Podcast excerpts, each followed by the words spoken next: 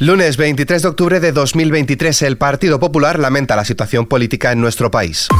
ISFM Noticias, con Álvaro Serrano. ¿Qué tal? Mientras en la izquierda continúan las negociaciones para formar gobierno, el líder del Partido Popular, Alberto Núñez Feijóo, prepara los cambios en su cúpula y emplea su mayoría absoluta en el Senado como ariete contra Pedro Sánchez y sus posibles cesiones ante el independentismo catalán. Y es que Feijóo considera lamentable que el debate público sea sobre la amnistía a los políticos independentistas catalanes o sobre la autodeterminación en vez de ser sobre la economía, tema sobre el que ha hablado. Creo que los datos macroeconómicos son reveladores. Me gustaría apuntar algunos, solo los del año ya cerrado, año 22. Efectivamente hemos sufrido el mayor incremento de precios desde el siglo pasado, concretamente desde el año 86. Tuvimos prácticamente la misma renta per cápita que hace 15 años. Superamos los niveles de pobreza que teníamos en el año 2008, y es que el 26% de la población española vive en umbrales de pobreza. Y hay familias las familias en general que han perdido renta y que pagan más impuestos que nunca. Por tanto, si perdemos renta y pagamos más impuestos que nunca, pues es evidente que España no va bien.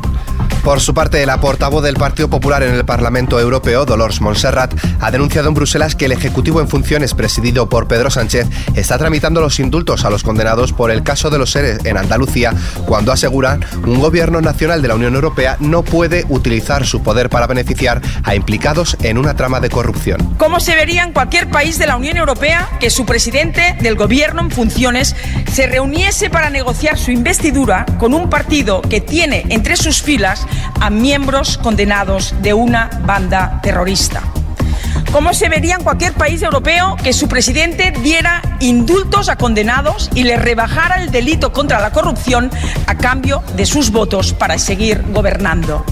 ¿Cómo se vería que un presidente del gobierno negociara con un prófugo de la justicia española dar una amnistía a los responsables del golpe a la democracia a cambio de sus votos para seguir gobernando? En clave autonómica, el portavoz del Partido Socialista en la Comunidad de Madrid, Juan Lobato, ha afirmado el lunes en que siente avergonzado por el espectáculo de insultos, reproches, ataques y descalificaciones con temas gravísimos y complejísimos que se ha producido en la Asamblea de Madrid. Me siento avergonzado de los políticos de esta comunidad, que pleno tras pleno van dando un espectáculo de insultos, de reproches, de ataques, de descalificaciones con temas además gravísimos y complejísimos que no tienen nada que ver con, con Madrid. Yo, de verdad, si llevara diciéndolo 10 días, pues entendería que es hipócrita. Pero yo es que llevo ya dos años diciendo lo mismo dos años diciendo que aquí nos ponemos las pilas en tener un mínimo de respeto y de educación o no vamos a avanzar nada, al revés. Luego nos quejamos, la sociedad está polarizada, la gente se, se insulta por la... Pero hombre, si somos nosotros los primeros. Por su parte, la presidenta de la Comunidad de Madrid, Isabel Díaz Ayuso, ha insistido en que el presidente del gobierno en funciones, Pedro Sánchez, está atando la legislatura y critica la lentitud para poner fecha a la investidura, así como la utilización de la presidenta del Congreso de los Diputados para poner esa fecha.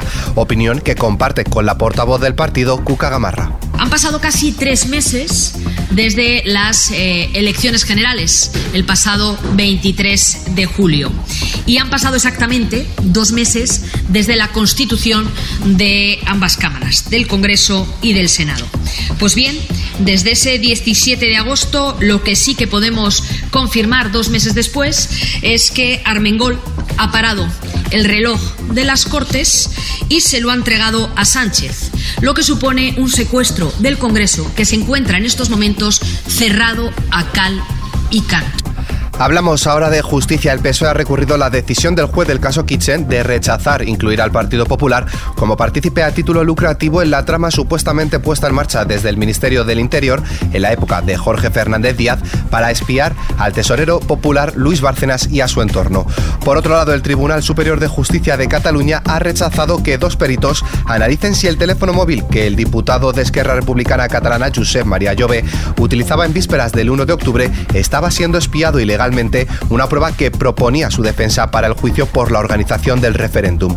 En clave económica, la presidenta del Banco Santander, Ana Botín, ha negado que exista un conflicto entre dar beneficios empresariales, que dice es sano, y ser socialmente responsables. Botín ha remarcado que si no hay empresas, no hay impuestos, no hay educación pública, no hay sanidad pública y esto es algo que los ciudadanos tenemos que entender.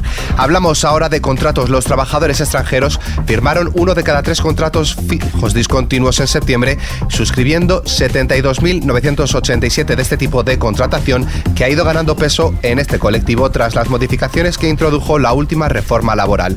El pasado mes se realizaron casi 1,4 millones de contratos laborales, según los últimos datos del Servicio Público de Empleo. En cuanto al bolsillo, el precio medio de la electricidad en el mercado mayorista experimentará mañana martes una bajada del 16,06% hasta los 104,18 euros el megavatio hora. El precio más alto de la jornada se dará entre las 8 y las 9 de la mañana con 132,13 el megavatio hora y el mínimo entre las 2 y las 3 de la tarde con 64,95 euros.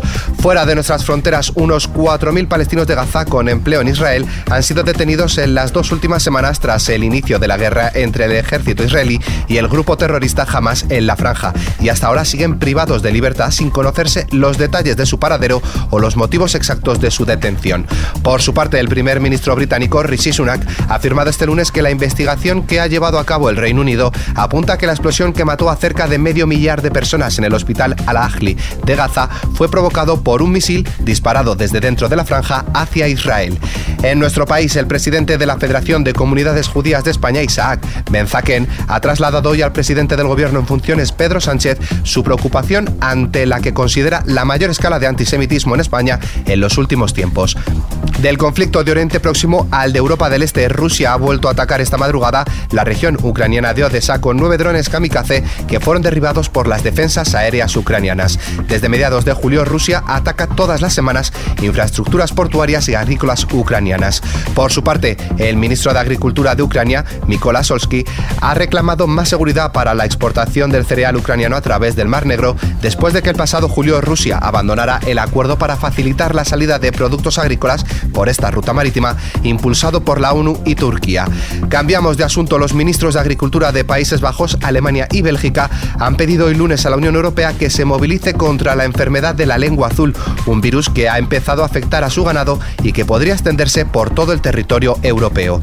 Terminamos con el tiempo. Mañana martes se espera un primer frente que debe dejará chubascos desde primeras horas en el nordeste peninsular y Baleares sin descartarse de forma débil y dispersa en otros puntos del tercio este peninsular. Por otro lado, un nuevo frente penetrará desde Galicia dejando precipitaciones en la vertiente atlántica peninsular más abundantes en el oeste de Galicia, donde podrían ser localmente persistentes. En cuanto a las temperaturas, tanto las máximas como las mínimas tenderán a descender de forma prácticamente generalizada. Con el parte meteorológico nos despedimos, pero la información continúa puntual en los boletines de XFM y como siempre ampliada, ampliada aquí en nuestro podcast XFM Noticias. Con Víctor Álvarez en la realización, un saludo de Álvaro Serrano, que tengáis muy buen día.